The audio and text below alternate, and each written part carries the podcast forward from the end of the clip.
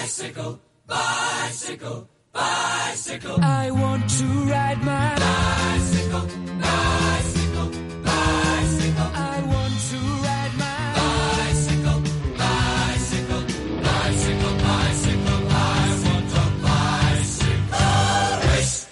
Hola a todos, mi nombre es Mariano y esto es el Chicken Line Podcast, el podcast de mountain bike hecho de globeros para globeros.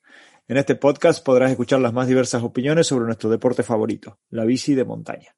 Hablaremos de bicis, de carreras, de lugares donde montar, de trucos, de mecánica, preparación física y técnica y muchas más cosas que nos interesan a todos los que amamos las dos ruedas. Soy Mariano y seré anfitrión de diferentes invitados.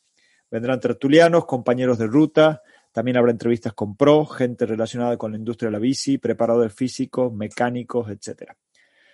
Bienvenidos al Chicken Line Podcast, donde la diversión sobre dos ruedas está asegurada. Bicycle, bicycle. Bueno, Chicken Liners, hoy tenemos una persona muy especial que venimos hace tiempo eh, tratando de quedar. Nos ha sido difícil porque los dos estamos muy ocupados, eso es bueno.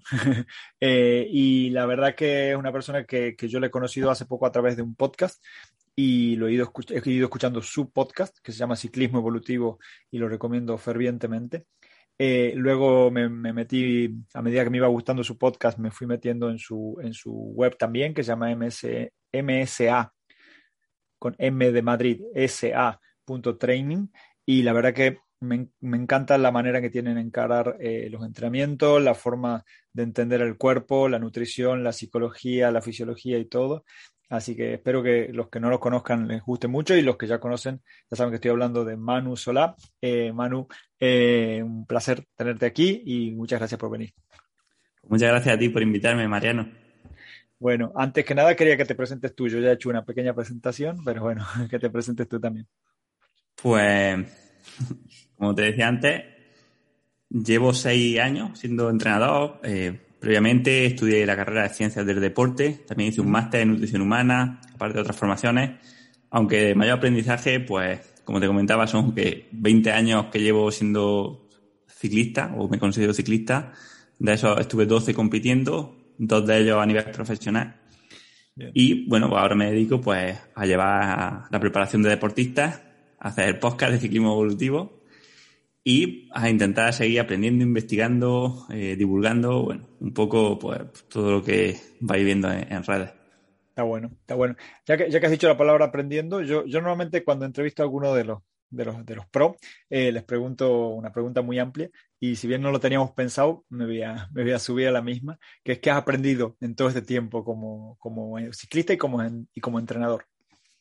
Uf, pues mira, he aprendido de todo, o sea, no solamente de aspectos técnicos o científicos relacionados con el ciclismo, sino de la vida en general, ¿vale? O sea, he tenido un, un crecimiento, bueno, imagino que, que todo el mundo, pero en este caso, al haber estado compitiendo, trabajando, ¿no? Desde tan joven y, y poniéndome en situaciones que han sido muy, muy críticas, tanto a nivel físico como psicológico, pues creo que, que he aprendido de, de muchísimos campos y, y sobre todo de gestión emocional. Aunque si tuviese, su- tuviese que decirte una cosa, por ser, por, por englobarlas todas, diría que he aprendido a, a ser crítico incluso conmigo mismo. O sea, a no confiar en que lo que sé hoy es la realidad o será lo que piense mañana o lo que se sepa mañana, ¿no? A, a tener una visión crítica de, de las cosas. Bien, bien, un espíritu crítico, ¿no? En, en, en entrenamiento sobre todo y, y- y creo que en entrenamiento físico más, sí- siempre se tiende mucho a, a hacer a verdades absolutas, ¿no? A, números muy, muy concretos, a cantidades, a series, a repeticiones y, creo que el espíritu crítico es súper interesante para, para entender un poco esto, ¿no? Volviendo, a, eh, digamos, oyendo al, al- primer tema que, que por ahí nos servía para, para ab- abrir esta, esta charla, era ¿cuáles crees que son, eh, o cómo definirías lo que es un entrenamiento tradicional, digamos, ¿no? Lo que, lo que está en las famosas tablitas que hay por todo internet o cada revista de, de, de, bici que dan dando vuelta te muestran las tablitas de cómo hacer la pretemporada, cómo hacer el fondo, cómo, cómo definirías un, un entrenamiento tradicional y cuáles crees que son sus pros y sus contras o las cosas que, que tú crees que se sostienen y las cosas que, que justamente le, va- le vas aplicando ese espíritu crítico. Vale, vale. Bueno, dentro de que en Internet hay de todo, o sea, dentro del entrenamiento tradicional tenemos entrenamiento tradicional bien, o sea, que se ha aplicado con éxito a lo largo de, la historia más reciente en deportistas de élite, y también tenemos entrenamiento, entre comillas, tradicional, que no hay por dónde cogerlo, ¿no? Que no tiene ni pies ni cabeza, o sea, se puede aplicar bien o mal. Pero bueno, intentando ir a, lo que me preguntas, ¿no? Creo que al final lo que siempre, oyendo al entrenamiento tradicional bueno, ¿vale? Claro. Creo que, creo que los principios no han cambiado, ¿no? Al final, poca variación tiene que haber en, lo que es el carácter del plan de entrenamiento, ¿no? Eh, claro. Por ejemplo, el principio de adaptación, las dosis de, entrenamiento, todo eso eh, son cosas que ya se saben y que no estamos inventando ahora, ¿no?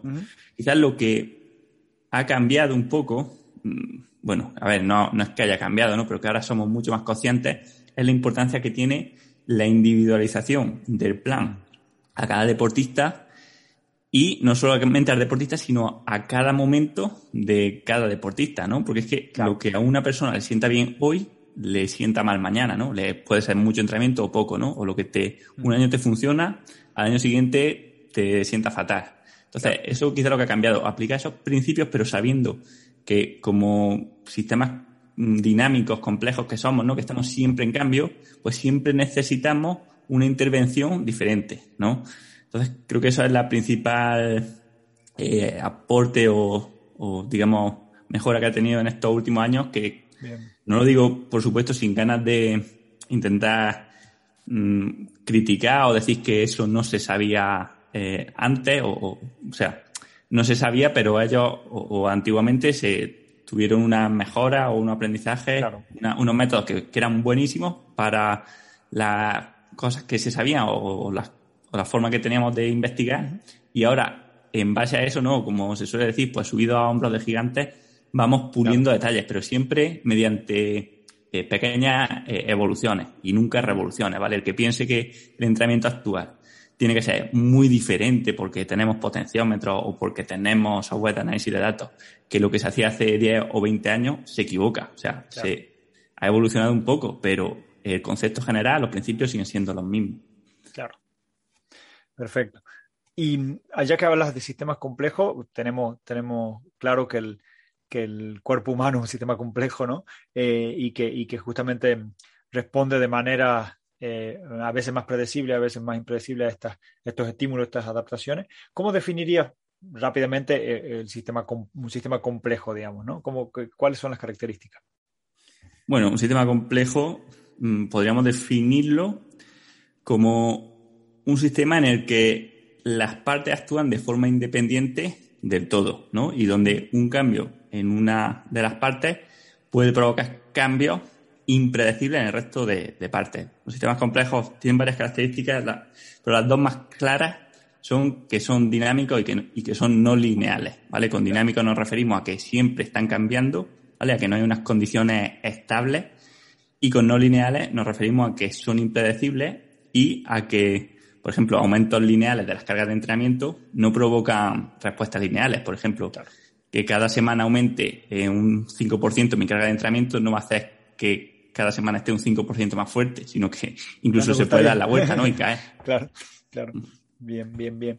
Y, respecto a esto, eh, lo, digamos, normalmente siempre que entrenamos, ¿no? la gente, digamos, todos tratamos, eh, y los entrenadores más, de tener medidas objetivas, ¿no? Lo que llamamos objetivos, ¿no? Entonces, eh, eh, las, las, típicas anteriormente tal vez eran solo las que se podían medir de velocidad, de kilómetros y metros, eh, y por supuesto el tiempo en que se tardaba en hacer un recorrido. Luego se hizo bastante popular y barato los monitores de frecuencia cardíaca y ahora los potenciómetros, ¿no? ¿Cuáles, ¿Cuáles, crees que son las, las medidas que, más se usan ahora o, cuáles son las que usas tú y para qué sirve cada una?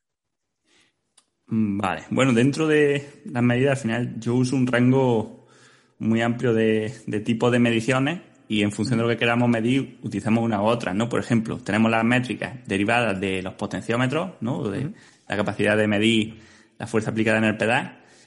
Donde veo las más útiles quizás sea, pues, las más mm, primarias o con primarias. Mira, una vez hice un símil con los datos como si fuese comida, ¿no? Haciendo, hablando de datos de digamos, eh, naturales, ¿no? O reales, que serían, pues, los más directos, ¿no? Lo que nos ofrece el potenciómetro. Por ejemplo, los vatios, ¿no? Directamente.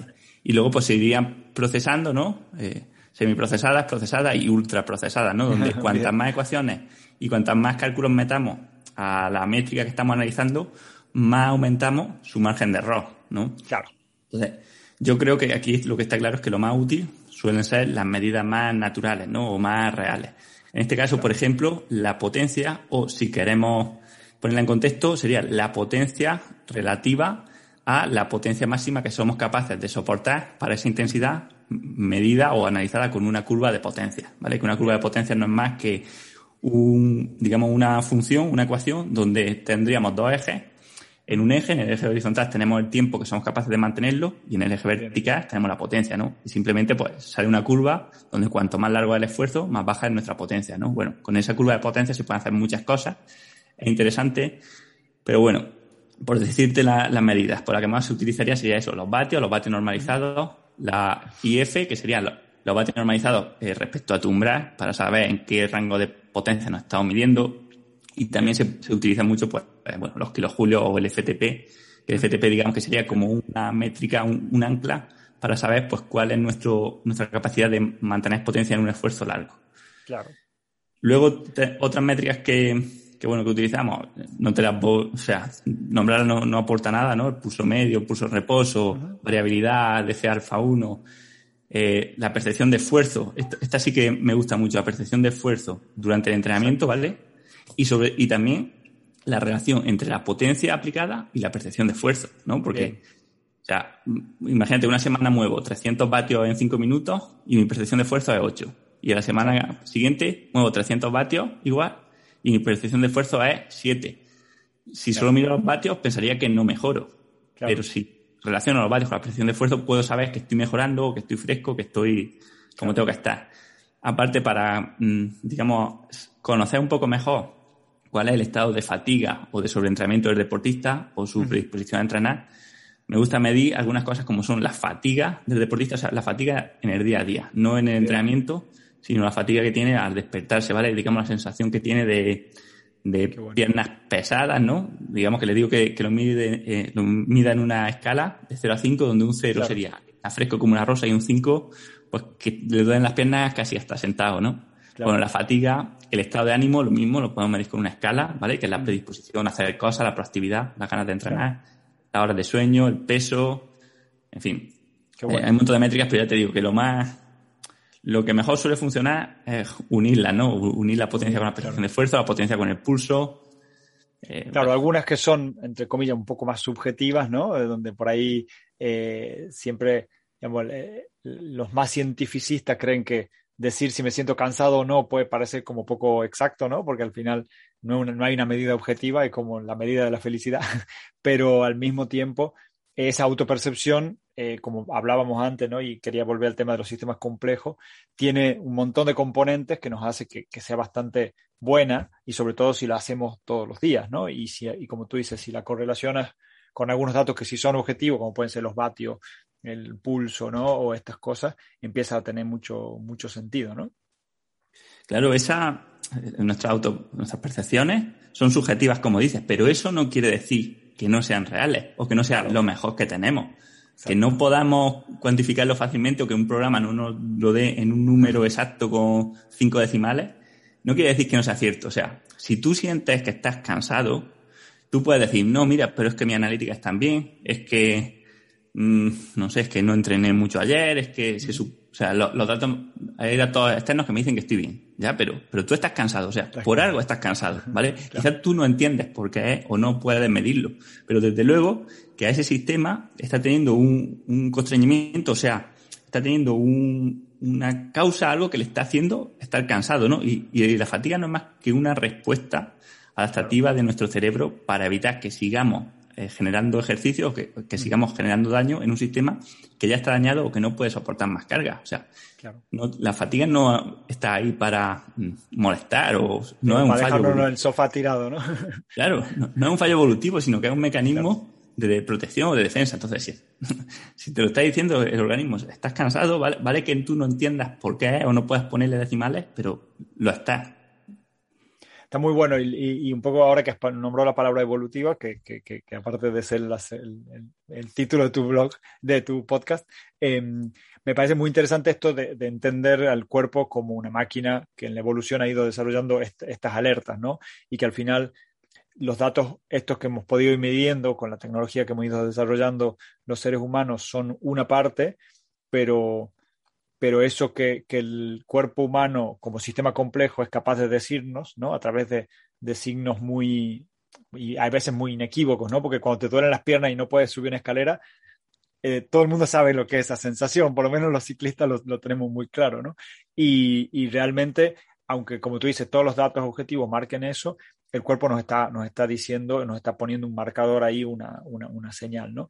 Em, la, pregunta que te quería hacer o el, tema que quería disparar era, ¿cuánto, digamos, que, si, pudiéramos eh, poner en proporción, algún tipo de proporción, qué importancia le das tú a esas sensaciones del, ciclista a la hora de definir el, entrenamiento que, de, cada día o de, o de temporada o de cada semana?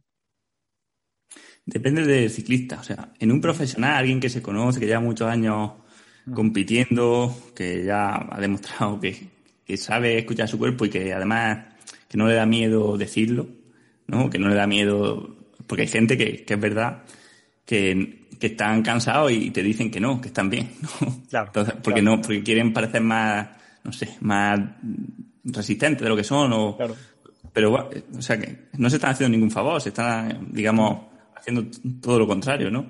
Al final al que hay al que, hay que demostrar no es al entrenador. Pero bueno, en caso de ciclistas profesionales le doy muchísima importancia. O sea, si, un ciclista me dice que está cansado, aunque los datos en teoría digan que no o que lleva poco entrenamiento, yo le voy a hacer caso, le voy a dar, le voy a dar descanso.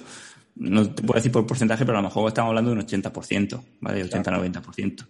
Luego habrá personas que sé que no, que no llevan mucho tiempo, sé que no se conocen mucho, que lo veo inexpertos, que en esos casos sí que les doy menos importancia. O tienen que ser señales más grandes para que yo le haga caso. O sea, a un pequeño que me diga un día que está cansado, no le hago caso. Ahora, cuando ya los cambios son grandes, cuando ya me dice, mira, que estoy muy cansado, que, que, estoy mal, entonces ya sí, ¿no? O lo mismo si está con ganas. Entonces ahí sería menos. Porcentaje no sabría decirte, pero a lo mejor eso no importa. Claro, claro, claro. Pero está bien, está claro entender, digamos que al final eh, también la, autopercepción del esfuerzo y de la fatiga y de las sensaciones es algo que se va aprendiendo, ¿no? O sea, eso es lo que me parece más interesante. Sí, sí, es algo que se va aprendiendo con experiencia y también lo que te decía, siendo uno realista o consecuente consigo mismo. O sea, claro. capaz de...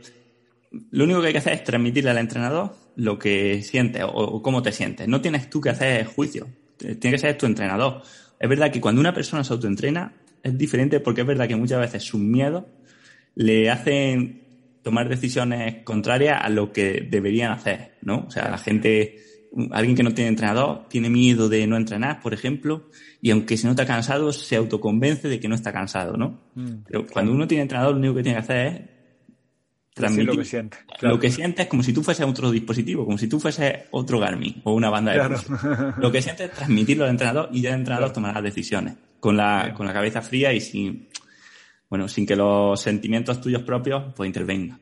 Claro, claro. ¿Y, y, cómo, y me imagino que debe ser difícil para la gente que está acostumbrada a, medirse vatios y frecuencia cardíaca, cuando tú le preguntas todas estas cosas, ¿no? O sea, decir, eh, cómo te levantas a la mañana, eh, qué, hambre tienes, cuán fatigado está. ¿Debe ser difícil hacerle entender la importancia de esto o, en general te escuchan? No, no, en general cuesta. y eso es quizás mi gran caballo de batalla, ¿no? Y, y, de hecho también es un motivo para tener podcast y para hacerlo y para divulgar. Porque es verdad que normalmente, y mira que, se supone que, bueno, que ya me lo han escuchado en el podcast la mayoría de los que entreno, pero cuesta mucho la cosa es escucharlo y otra cosa es, interiorizarlo, ¿no? Sí, sí, a la gente todavía le cuesta mucho poner las sensaciones, eh, poner la percepción de esfuerzo, eh, rellenar escalas de cómo se sienten. Parece que cuesta mucho más que, que ver los datos, que ver, mm, pues eso, digamos, indicadores que parecen objetivos. Yo creo que al final la gente necesita creer en algo, aunque eso sea falso. ¿Vale? Pero necesitan tener un número, una referencia. Que eso sea mentira, casi les da igual, ¿no? Y, Y claro, al final eso es cómodo porque no sale tu zona de confort, es como que tiene ese indicador que te está diciendo que no te, da como verdad, verdad absoluta, aunque luego a la hora de la verdad los resultados no sean los que uno espera. Pero sí que, hay todavía mucho que, que divulgar y que trabajar en ese aspecto. Sí, sí, es súper importante. Yo hace poco he hecho un experimento, eh, te lo cuento y bueno, lo cuento para los oyentes. Eh, yo normalmente uso frecuencia cardíaca, ¿no? Y, uso el monitor del Garmin y siempre lo tengo en la pantalla, o sea, lo, dentro de las cosas configuradas me, aparece. Y, y después de escucharte a ti mucho y de, empezar a buscar esas, esas percepciones y, y entender también cómo la mente afecta a nuestro cuerpo, lo que hice fue reconfigurar la pantalla y, quitarlo de la pantalla a la frecuencia cardíaca. Eh, lo seguía usando, pero no lo veía durante toda la salida. Y en, enduro, en la salida de enduro, eh, tenemos mucho tiempo de mirar la pantalla porque hay mucho tiempo que vamos subiendo chino-chano, como quien dice, ¿no? O sea, que, no es, una, no es un, momento de, de, zona 4 ni nada por el estilo. Entonces, ¿sabe lo que me pasó después de 10 salidas? Hice la comparación cuando la veía y cuando no la veía y me bajó un 10% en la frecuencia cardíaca. O sea, eh, cuando no la veía, la tenía más baja que cuando la veía, por esto de, de, la importancia de estar mirándolo, ¿no? Y, y realmente, bueno, ha sido como mi, mi, y ahora no la uso más, ya no uso más la banda, la banda de, frecuencia cardíaca y la verdad que, que, me pareció muy significativo, eh, como te digo, escuchando, escuchando tu podcast y, leyendo sobre el tema, de, la, de esta capacidad de, de, escucharse a sí mismo y, y, también de autoconvencerse o de auto o de sugestionarse para, para hacer las cosas mejor, peor, para ponerme más miedo, más exigencia. Entonces, un poco lo que te quería preguntar después de toda esta vuelta que he dado, era eh, ¿cómo, ¿cómo, crees tú que, que, influye ¿no? el, el, el, cerebro, los nervios, la cabeza, la mente, las cosas que nos contamos y después las cosas por las que nos preocupamos en nuestro rendimiento? Pues influye muchísimo, o sea, influye... Bueno, al final no podemos separar nunca cuerpo y cerebro, ya tenemos claro que son dos partes de un mismo sistema, ¿no? Y es, absurdo separarlo, ¿no? Es como separar, no sé, el mar de, mm, de la costa, ¿no? ¿no? se puede. Claro. Pero bueno, dicho eso, eh, la, eh, o, la cabeza nos afecta de dos formas. Una, quizá la más clara, ¿no? Donde todo el mundo, no, ahí no tenemos dudas, es durante el esfuerzo. Eh, tu ejemplo es buenísimo, ¿no? O sea, al no tener esa sensación de tener que ir viendo la, frecuencia cardíaca o, de querer que suba, iba más, eh, estaba más tranquilo e iba más baja.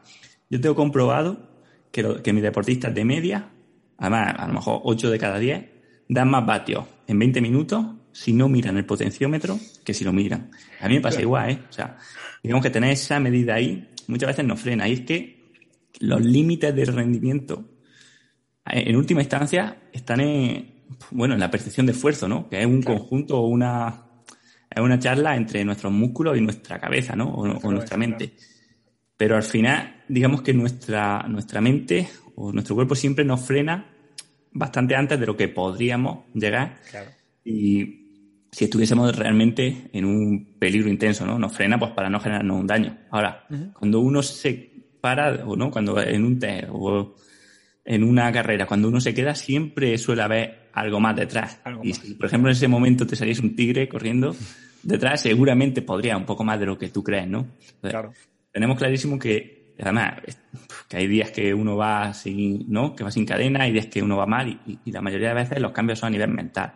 No solamente por la motivación, sino también por la fatiga mental que sabemos que disminuye el rendimiento. Yo ahora, por ejemplo, eso lo he visto clarísimo pues desde que, eh, digamos, empecé a trabajar más y dejé el ciclismo de forma profesional que entrenar después de, mm, de, una mañana de trabajo es algo fatal, ¿no? Es algo como ya, como si llevase dos horas en las piernas. Y cualquiera que trabaje, ¿no? Sobre todo en trabajos que, que requieren mucha atención, pues se va a dar, a dar cuenta. Y luego también tenemos otra cosa y es que en las adaptaciones o en la fatiga que vamos acumulando también influye en nuestras percepciones, ¿no? O, digamos nuestra mente.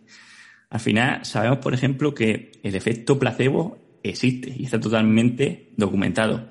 Placebo y nocebo. O sea, creer que algo me va a hacer un bien, que algo me va a poner más fuerte, realmente tiene un efecto en ponernos fisiológicamente un poco más fuertes.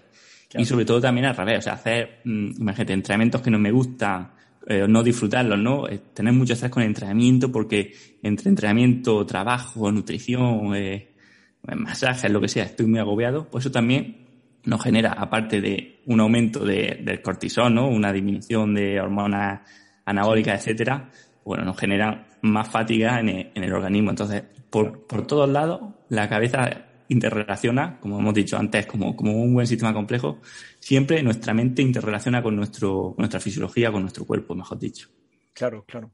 Y, y la forma de, de, alguna manera de controlarlo eh, está muy alejada de, aquellos, de aquellas medidas que hablábamos, ¿no? Justamente, ¿no? O creo que la manera de, de trabajar la mente y de trabajar eh, la relación mente-cuerpo eh, requiere de, primero de, de, de, un entrenador o si alguien se, auto, se autoentrena de, de, bastante conocimiento de, su propio, de sus propios pensamientos y luego de, empezar a entender esa correlación, ¿no? Como, como decías tú, porque como tú, como tú decías, y hablando de sistemas complejos, lo difícil es entender hay gente que ponerse nerviosa y tensa antes de una carrera, por ejemplo, le hace bien, porque le hace estar como alerta y, y, estar con todos los sentidos y se activa, y hay gente que eso le hace muy mal y le da rampas, ¿no? Entonces, eh, ¿cómo, ¿cómo, crees tú que, que, que, se tiene que ir dando ese, ese conocimiento, ese autoconocimiento de esa interrelación? La interrelación hay...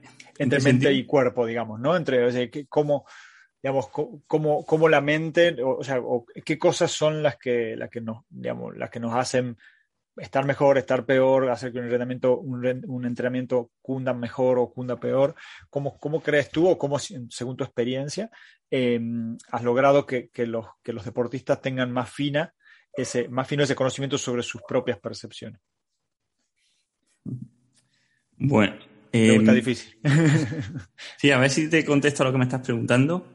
Pero bueno, a nivel de, de día a día, o sea, uh -huh. lo que está claro, lo que necesita un deportista para andar es ser feliz. O sea, o estar contento con lo que hace, disfrutarlo. ¿Vale? O sea, cuando disfrutamos, todo fluye, ¿no? Como Bien. diría eh, Mijail Magili, sí. ¿no? Este como. Mi, Mijail, apellido difícil. Sí. ya lo pondremos en las notas porque es imposible decirlo. sí, sí.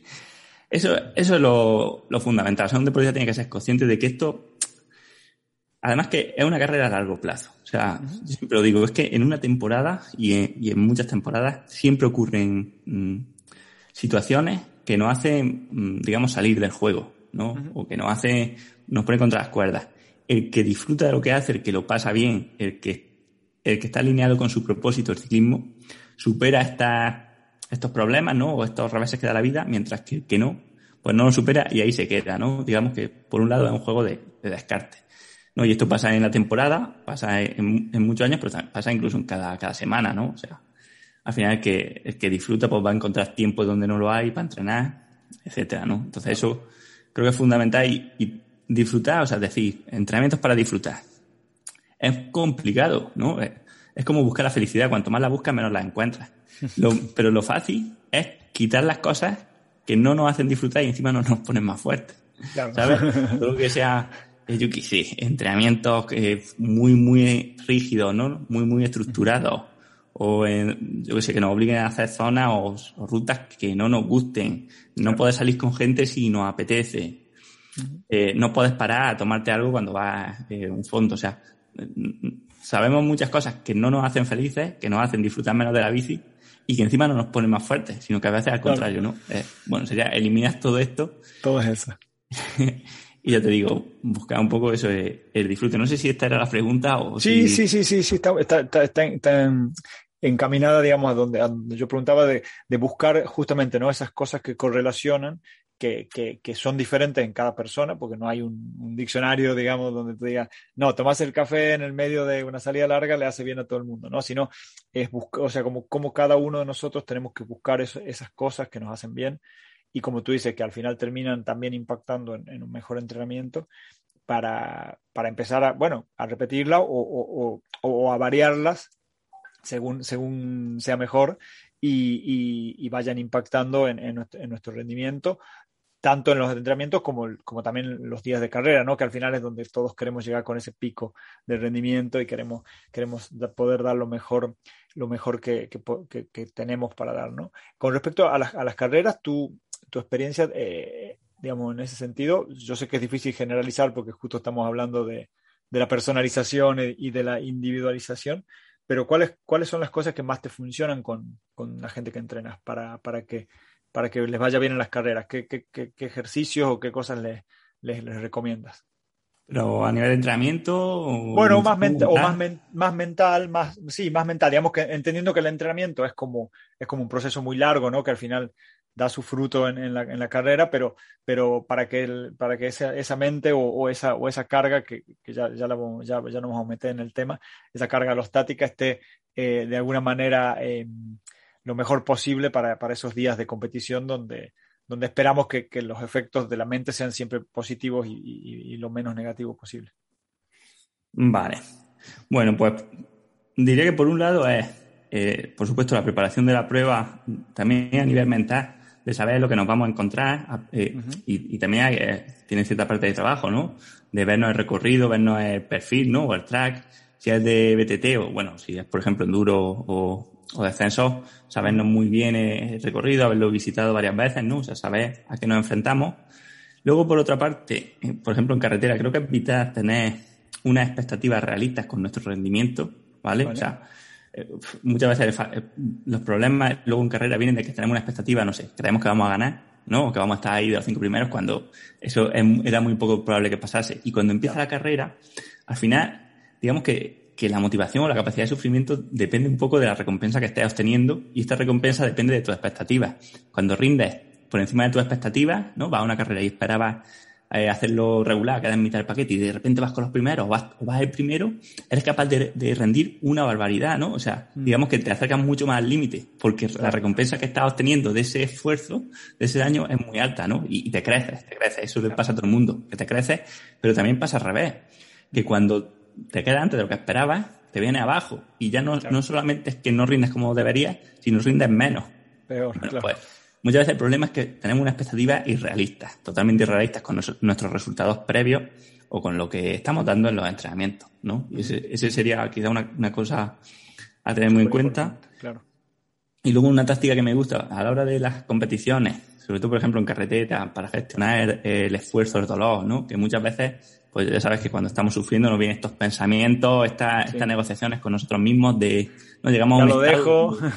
Sí, sí, sí, ese estado de vacilación donde ah, lo dejo, no, es una excusa, tal, otro, sigue, ¿no? Eh, bueno, cuanto, muchas veces cuanto más seamos capaces de soportar en esa línea donde debatimos entre, entre quedarnos y no quedarnos, cambia mucho el resultado, ¿no? hay, hay, técnicas como, por ejemplo, pues una que hacía yo y, que me parece muy interesante, que es, eh, digamos, eh, mindfulness, ¿no? Que, que bueno, no, llega a ser ni mindfulness cuando lo haces en la bici, simplemente, digamos, focalizar la atención en algo fijo externo, ¿no? O, interno, pero que no sea en el dolor. Por ejemplo, yo siempre lo hacía con la respiración. Entonces, cuando vas al límite, al límite, al límite, si, si lo llevas entrenado, porque eso no es, eso no te pone un posit en el manillar y, ya lo haces, ¿no? Eso tienes que entrenarlo mucho en casa y entrenando, pero cuando llegas al límite, es focalización, a la respiración. Y yo hacía, inspirar, eh, además respiración abdominal, inspiración, inspiración por la boca, venga una y otra y otra y otra. Y, y hombre, no digo que, vaya a aguantar para siempre, pero es verdad que gracias a eso, por ejemplo, pasan momentos críticos que, seguramente te hubieses quedado, ¿no? De eso, de que, que llega al punto de decir, me voy a quedar hasta. Y dices, no, mira, eh, me concentro, me concentro, me concentro. Y oye, y, lo pasa y a lo mejor luego se, se baja el ritmo o llega la bajada y, y recuperas. Claro, es como poner el foco en otra cosa, ¿no? Y no, y no en el dolor, sino sacarlo de allí y darle el foco a otra cosa y eh, aprovechar eso, ¿no? Claro, eso es, eso es. Y eso sirve para todo, o sea, hasta para cuando vas al dentista, por ejemplo. Totalmente. Bueno, siempre dicen que, que, si te duele mucho algo, te pegue un martillazo en el dedo que se te va a pasar lo otro, seguro, ¿no? Pues, pues algo del estilo, sí, sí. algo del estilo. Bien, genial, genial. Bueno, hay un, hay un tema que, que, que, por defecto profesional, ya muchos de los que nos escuchan hace tiempo saben que soy psicólogo, eh, me, me, me quería meter y sé que tú lo tratas mucho, que es el tema de la carga alostática. ¿Vale? Cuéntanos un poco de qué se trata y, cómo, y cómo la podemos incluir en, el entrenamiento. Vale, bueno, la carga alostática es un concepto que, digamos, ve al organismo, pues eso, de una forma, eh, o, digamos, con, una visión compleja. Y entonces, digamos que es un, es un concepto, o sea, no es algo real. O sea, la carga alostática no es lactato, no es, eh, que te digo yo, estrés oxidativo, no. La carga alostática es un concepto que define, pues, todos los estresores que están influyendo y que, que generan fatiga en el organismo en un momento dado, ¿no? O sea, tu carga alostática tiene que, tiene o aglutina el entrenamiento que hayas tenido hasta ahora, el estrés que lleves del trabajo, el sueño que tengas, eh, que te dura una muela, que te hayas peleado con tu pareja, todo eso genera diferentes daños, ¿no? O, genera diferentes estresores. Vale, bueno, el concepto es que estos estresores, ¿no? Acumulados en el tiempo, pues van generando eh, daño al organismo, ¿no?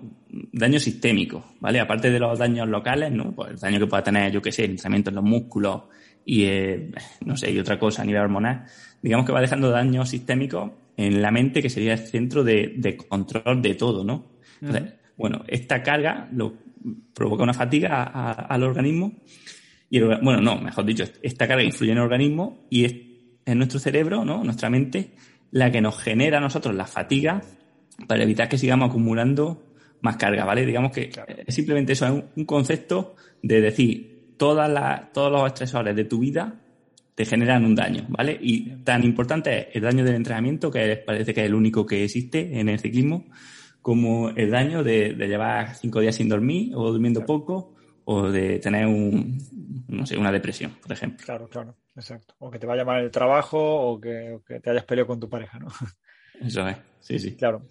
¿Y, y, en el, y tú cómo, cómo le incluyes en el entrenamiento a esto? Digamos, ¿cómo, cómo, cómo lo usas, digamos? Bueno, esto, a ver, no, no, se usa directamente, sino que se engloba dentro de las percepciones del deportista, en especial de la percepción de esfuerzo o de la percepción de fatiga y también de los comentarios que te hace pues, cuando hablas con él, ¿vale? O cuando hablo con él o, los comentarios que me deja, etcétera. Pues tú ya la vas viendo, pues en función de, de la fatiga, ¿no? Se, ven, pues, en un momento de fatiga, una disminución de la apetencia por entrenar y por hacer otras cosas, ¿no? De hecho, por hacer cualquier tipo de actividad, digamos que somos menos proactivos, más vagos, bueno, un mecanismo defensivo, ¿vale? Y también por eso que la precisión de esfuerzo, por ejemplo, a unos vatios determinados suele aumentar, ¿vale? Cuando esta carga alostática va aumentando. Y esta es la que nos suele acabar llevando a sobreentrenamiento. Por eso es importante, pues bueno, tenerla muy en cuenta y que cuando también, cuando hagamos los, descansos, es importante no solamente hacer los descansos físicos, ¿no? Sino intentar eliminar todas estas cargas, porque al final hay gente que dice, llevo una semana sin entrenar de descanso. Ahora, pero llevo una semana, joder, de, ¿sabes? 12 horas de trabajo, sin dormir, tal. Claro. No, no es descanso. Es que es peor, es igual o peor, ¿no?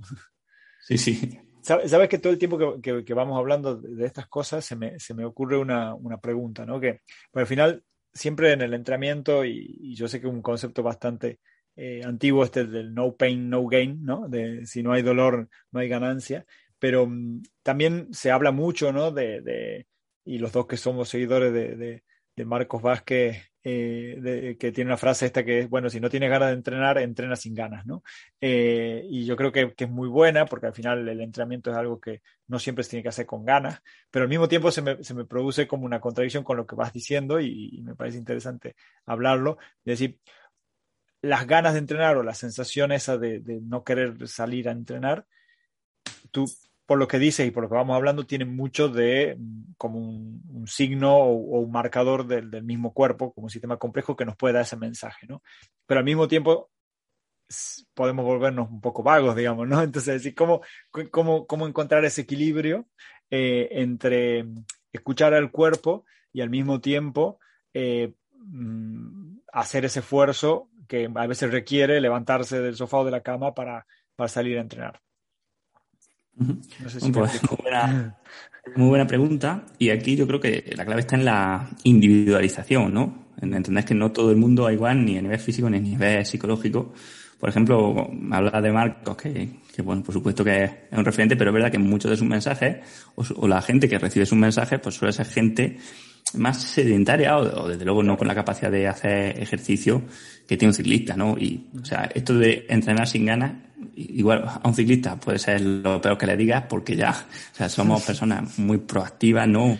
Muy agonistas, eh, deseantes de, de, trabajar un poco más que los demás, ¿no? Por lo menos a los ciclistas que más, digamos, de más alto nivel o los que llevan mucho tiempo. Entonces, eh, eh, en cambio sí que entiendo que una persona que también tengo, claro. claro, a un amigo, una persona sedentaria, que siempre encuentra la excusa para no entrenar, hay que decirle, entrena sin ganas, ¿no?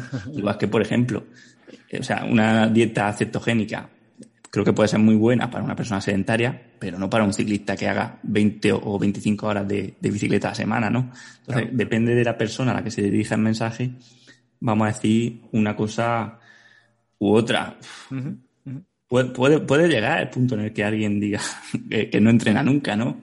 Eso por, por estar cansado pero bueno, no lo veo tanto problema. A ver, hombre, si no entrena nunca, por supuesto que sí, ¿no? Pero, pero no, no suele ser un problema en los ciclistas. Y desde luego, cuando tomamos decisiones, mm, por ejemplo, en la incertidumbre de no saber si tenemos que entrenar o, o si sí, ¿no? Siempre suele ser mejor mm, pecar de prudente, porque al final es un riesgo asimétrico, ¿no? Si, si pecamos de prudente y nos quedamos cortos, no pasa nada. Al día siguiente podemos entrenar más. Pero si nos pasamos, ya no podemos volver atrás, ¿no? Ya la hemos cagado no podemos al día siguiente decir, ya, bueno, el día siguiente no entreno. Hombre, si es un poco, a veces sí, pero, pero sí, cuando te pasa mucho ya no puedes volver atrás, ¿no? Entonces. Claro, claro. Bueno, creo que no, bueno, es tan buena reflexión. Está buena la reflexión de, del riesgo asimétrico, porque es cierto que eh, el riesgo de, sobreentrenarse, que, que, tiene consecuencias mucho peores a, a, no haber, a no entrenar un día, ¿no? Cuando uno está en, en buen ritmo, ¿no? Eh, está bueno, está bueno. El, en el entrenamiento, digamos, bueno, se usa mucho, el, eh, digamos, tanto en cultura popular como en, en, entrenamiento y en otras cosas se usa mucho la ley de, Pareto, ¿no? Esto de, de bueno, cómo hay un 20% de las cosas que hacemos que nos, nos aportan el, el 80% del beneficio, ¿no? Y después el otro 20% del beneficio tendríamos que hacer muchísimas más cosas porque ya la ganancia pasa a ser mucho más marginal y mucho más, más difícil de, de conseguir, ¿no? Para ti, ¿cuál, cuál sería eh, ese, ese 20% de cosas que, en las que hay que focalizarse eh, para conseguir ese 80% de beneficio? Teniendo en cuenta todo, todo esto que hemos hablado hoy, ¿no? Es la parte psicológica, mental, de disfrute y por supuesto también la de las cargas, la del entrenamiento en sí, etcétera.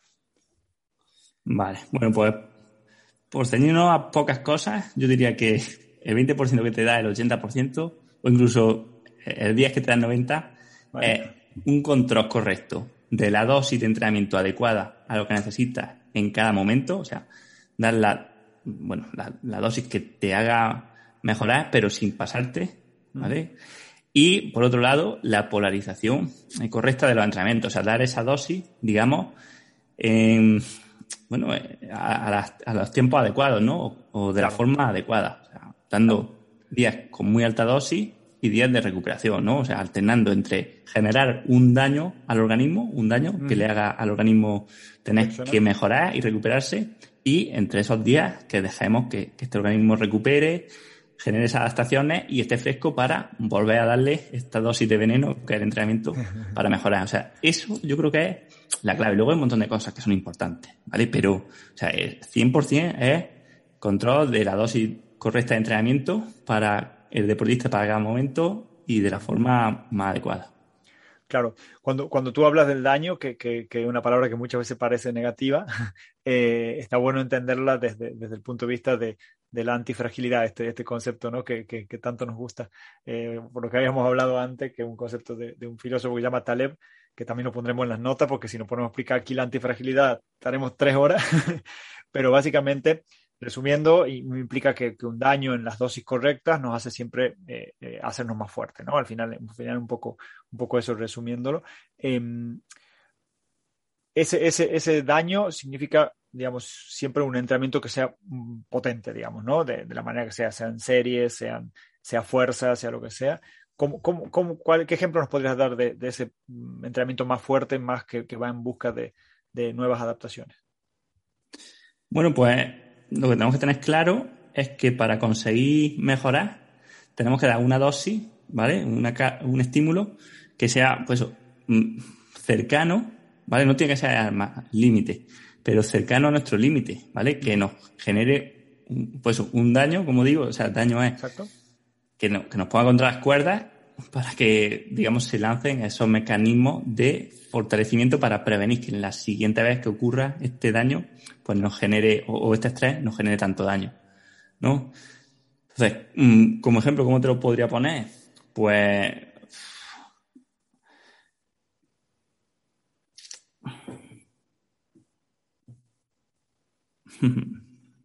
¿Un entrenamiento de series, por ejemplo, es, de este tipo? Sí, pero depende de cómo sean las series. Claro. es que al final. es, muy, muy individualizado, ¿no? Si, si tú quieres mejorar, o sea, no se trata de hacer series, porque es que cuando hacemos series tenemos que decir cuál es el objetivo de esta serie, ¿no? generar estrés en este sistema, ¿no? O en esta capacidad, ¿vale? Pero generar estrés, pues, a mí, por ejemplo, creo que la mejor forma de medir eh, que estamos generando el estrés adecuado es que la percepción de esfuerzo, o sea, eh, el grado de sufrimiento que estamos teniendo, o el grado de, percepción de esfuerzo que estamos teniendo sea muy alto, sea, de un 9 o un 10 sobre 10. Eso implica que nuestra carga interna está siendo muy alta. Al final, la percepción de esfuerzo es una medida, la mejor medida que hay, de la carga interna. Y la carga interna es la que nos hace mejorar, ¿vale? Digamos que la serie, la potencia, ¿vale? O la velocidad a la que la hagamos, sería una, medida de carga externa ¿vale? Del trabajo que realizamos, pero ese trabajo nos puede suponer mucho esfuerzo o poco esfuerzo, ¿no? Bueno, pues no es el trabajo que realizamos, sino el esfuerzo que a nosotros nos supone realizar este trabajo el que nos hace mejorar. Entonces, no sé, para intentar responder a tu pregunta, pues siempre la, forma de mejorar son entrenamientos que su percepción de esfuerzo global del entrenamiento pues sea de 9, 10 o mínimo un 8, ¿vale? Un 8 sobre 10, o sea, entrenamientos que nos, que nos cansen, que nos cansen y nos hagan esforzarnos mucho. Si no, no está siendo entrenamiento de, mejora, eso seguro. De los, de los que te acuerdas, un entrenamiento de los que te acuerdas. Vale, vale, vale, vale. Y luego el otro, el, otro, cuando hablas de polarización, el otro son entrenamientos que si, si usaríamos esta escala estarían más cerca del 5, digamos, ¿no? Bueno, más cerca incluso del 1. Del 1, vale, vale, vale, vale. Ah, mira, mira. Vale, vale, vale, perfecto. Perfecto. Genial. Bien, eh, bueno, hemos, paseado por, muchos temas. Eh, ¿Alguna cosa que nos hayamos dejado que te parezca importante comentar? Pues la verdad que podríamos hablar de casi todo. sí, de casi todo podríamos hacer un... Bueno, esto, esto nos da excusa para hacer otra entrevista de aquí a un tiempo. a, ver, a ver un poco qué dice la gente, pero creo que, los temas eh, globales y sobre los que tú más, más divulgas y, yo creo que tienes una mirada muy, muy interesante y muy nueva en esto. Eh, creo que lo hemos tratado todos. Eh, a mí me, me, parece como, como mensaje general y te, y te, pido si, si nos puedes comentar, digamos, cuál, cuál sería como tu consejo eh, en general, digamos, ¿no? Cuando nos planteamos estos entrenamientos, si bien, como, como yo te había comentado antes de, empezar a grabar, el, la mayoría de la gente que nos escucha viene del, descenso o del, o del enduro, que son disciplinas en donde la parte aeróbica es súper importante también una parte anaeróbica muy importante y, también de técnica, por supuesto. Pero en general, digamos, cuando, entrena, cuando entrenamos, ¿no? Como entrenamiento en general, ¿cuál crees que son mm, para ti los, puntos que, que, no nos podemos olvidar o que nos, podemos, que nos tenemos que focalizar eh, a la hora de pensar o una temporada nueva o la próxima carrera o estas cosas? A nivel de entrenamiento, la verdad que son deportes totalmente diferentes, aunque se hagan con la bici. Y no tiene sentido tratar de copiar los, modelos de programación o de periodización que se hacen en el ciclismo de, carretera o incluso en el cross country, porque ya te digo, yo creo que, que en duro, en descenso, pues mucho más trabajo de fuerza máxima, de explosividad, de potencia, de isometría en, tronco y, brazos. Bueno, realizar bajada. Entonces, en entrenamiento quizás no, no me metería en nada, pero sí, no sé, quizá un consejo que valga para todo el mundo y al final que, casa muy bien con esta charla, es que sean capaces de, de escucharse de forma aséptica, o sea, que por un lado que escuchen sus sensaciones y no que actúen en base a sus pensamientos, a sus miedos, sino que sabiendo lo que sienten, tomen una decisión racional sobre el entrenamiento que tienen que hacer y que sepan que el entrenamiento o, el proceso, ya no solo el entrenamiento, sino el deporte, tiene que ser divertido y fácil. O sea, si estamos siempre luchando contra, contra nosotros, contra las condiciones, contra las circunstancias, contra nuestro, eh, contra nuestras sensaciones, contra nuestro deseo, no, seguro que nos estamos equivocando, seguro. Tiene, que, tiene que fluir. Qué bueno, qué bueno. Buenísimo. Muy bueno, Manu, muy bueno. Bueno, eh, para terminar, cuéntanos dónde, dónde te encontramos, dónde podemos saber más de ti, dónde te podemos seguir. Bueno, pues eh, al que le guste me puede seguir en el podcast que se llama Ciclismo Evolutivo. Y luego, pues también, como tú has dicho antes, tengo la página web de msa.training y otra donde tenemos formaciones de sobre entrenamiento, ¿no? Ya sea para entrenadores o para personas que se quieran autoentrenar, donde hablamos, pues, o profundizamos mucho más en, muchas de las cosas que, hoy hemos tratado en este podcast, que se llama ciclismoevolutivo.com. Genial, buenísimo. Yo lo recomiendo mucho, como, como conté al principio del podcast, lo, lo sigo a Manu hace, bueno, más de un año, casi dos, y la verdad que he aprendido, he aprendido mucho. Aparte, son esas cosas que a mí me ha pasado mucho que eran cosas que a mí siempre me daban vuelta en la cabeza, pero cuando iba a leer no, no las encontraba, ¿no? era como, bueno, yo estoy loco, yo no, ¿será que yo pienso raro, no? Y cuando he empezado tanto a seguirte a ti como a leer los, los artículos que tú recomiendas, que recomiendas cosas muy, muy interesantes, empezó a encontrar que no era el único loco, esto pasa mucho cuando uno se mete en Internet, y que, y que realmente eh, todo esto que hablamos, ¿no? O sea, la mente por una parte, la, la, la, todos los otros factores que no son solamente los objetivos que, que, medimos influyen muchísimo en nuestro entrenamiento y al final en nuestro, en nuestro rendimiento y en el disfrute en la bici. Así que yo también lo recomiendo fuerte, fuertemente que lo sigan a Manu y, y espero que les haya gustado esta entrevista. Así que bueno, Manu, muchas gracias de nuevo, muchas gracias por tu disposición. Sigue así, que, que estamos muy, muy contentos de lo que te seguimos con, con tu contenido, con el contenido que generas. Y bueno, nada más que despedirte. Bueno, pues muchas gracias a ti, Mariano, por la oportunidad y, nada, te deseo que siga mucho tiempo con tu podcast. Bueno, muchas gracias. Un placer. Hasta Un Placer. Bueno, Chicken Liners, espero que el capítulo les haya gustado. Yo me lo paso muy bien, ya saben que son temas que me apasionan y creo que Manu es un gran referente de, este tema y que vale la pena seguirlo en sus redes sociales, eh, escuchar su podcast porque el contenido que genera es muy, muy bueno. Eh, si bien no es específico de enduro y de DH, que es lo que tratamos más en el podcast, al final todos damos pedales y para llegar arriba hay que, hay que pedalear y, y cuanto más frescos estamos, más disfrutamos de la ruta. Así que síganlo a Manu, escuchen su podcast, lean su, su blog, que seguro le van a sacar mucho provecho. Eh, Manu, de nuevo agradecerte por, por, venir. Ha sido un honor que estés en, en, este podcast, que yo soy seguidor tuyo hace mucho tiempo. Así que gracias de nuevo. Y como siempre, lo último, pedirle un favor. a como siempre que nos den like en donde nos vean, sea Instagram, eh, Spotify, Apple Podcast, que nos dejen una reseña o nos den estrellitas, que se suscriban, todo eso nos ayuda muchísimo. Si les gusta algún capítulo en especial, compartir eh, historias o compartir en, vuestro Instagram, también nos ayuda mucho a que más gente nos, conozca, y, y seamos más chicken liners. Así que nada, como siempre, gracias por estar ahí, un abrazo pedal y mucho gas.